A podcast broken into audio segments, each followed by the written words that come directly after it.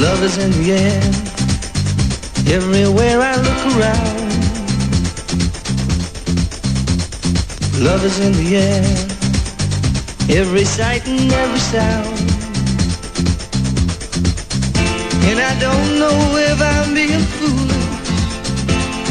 Don't know if I'm being wise. But it's something that I must believe in.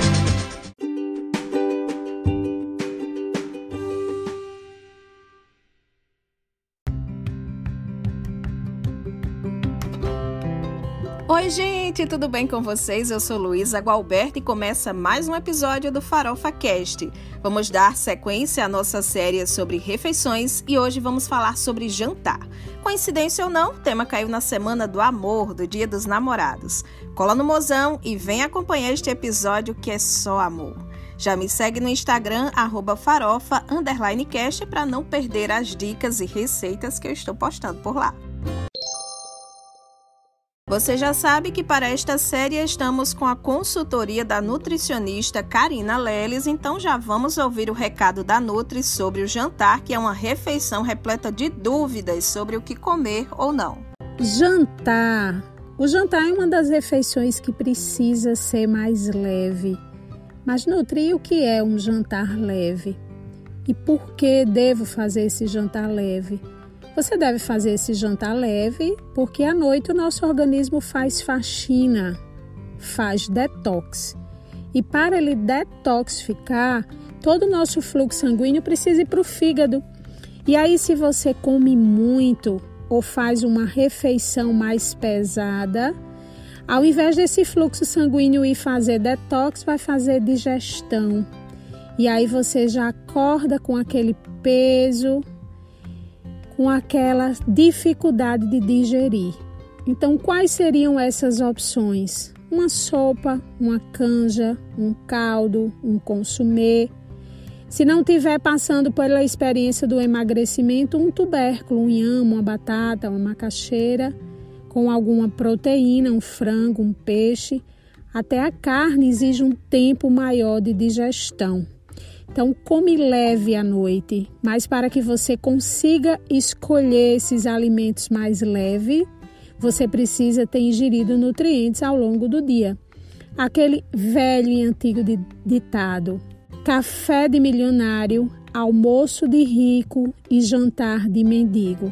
E se esse jantar é cedo, o ideal é no máximo às 20, 20 e 30, você pode, antes de dormir, de dormir fazer uma ceia pode ser uma fruta. Lembrando que se você tem alguma alteração na glicemia, é diabético, faz uso de algum hipoglicemia antioral, à noite a fruta que pode ser utilizada como opção de ceia, limão, maracujá e abacate.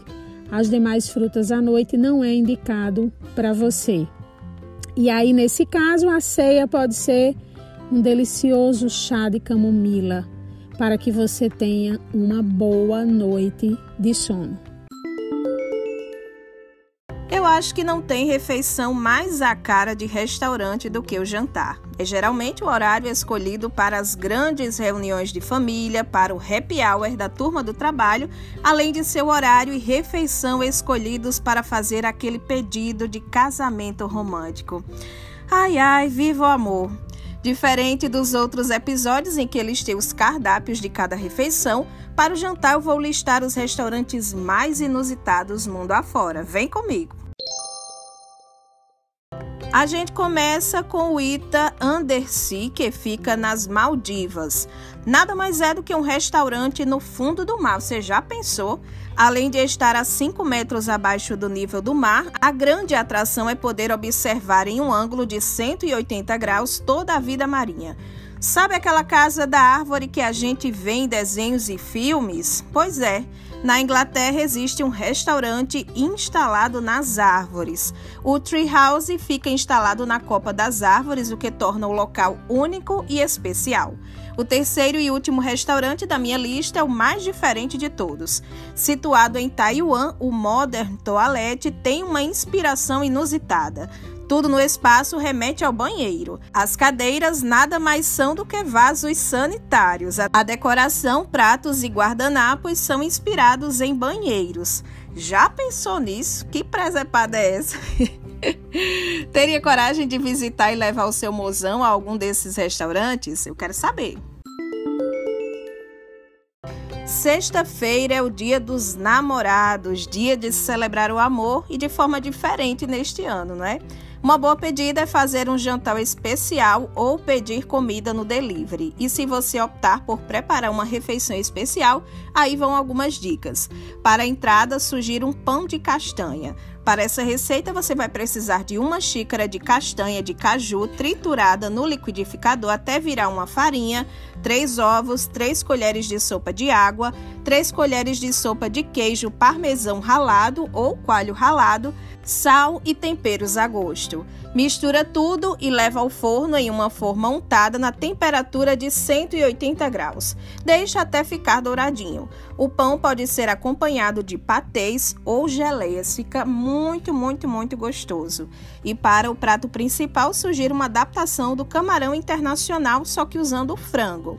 Vamos precisar de 3 xícaras de arroz cozido, e aí você pode usar o integral para ficar mais saudável, meia caixa de creme de leite, meio pote de requeijão, meia xícara de presunto picado, meia xícara de milho verde, 300 gramas de frango desfiado, meia xícara de batata palha e 200 gramas de queijo mozzarella. Se você gostar de ervilha, também pode colocar a ervilha a gosto. Mistura todos os ingredientes no fogo, com exceção do queijo e da batata palha. E se o arroz ficar seco, você pode adicionar mais creme de leite colocar sal a gosto e levar para gratinar no forno com queijo. Depois é só salpicar a batata palha e se deliciar.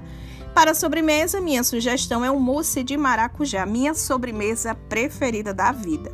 Vamos precisar de um maracujá, meio pacote de gelatina sem sabor, meia xícara de creme de leite e meia caixa de leite condensado. Bater a polpa do maracujá com os demais ingredientes no liquidificador e levar para gelar. Se não quiser as sementes do maracujá, é só tirar. Fica bom demais, bom demais mesmo. Vale a pena sair um pouco da rotina por uma maravilha dessas, com certeza. Cozinhando ou não, o importante é estar perto de quem nos faz bem. E o nosso episódio vai chegando ao fim. Semana que vem tem mais e a gente vai falar sobre lanches, encerrando a nossa série sobre refeições. Eu espero por você. Feliz Dia dos Namorados!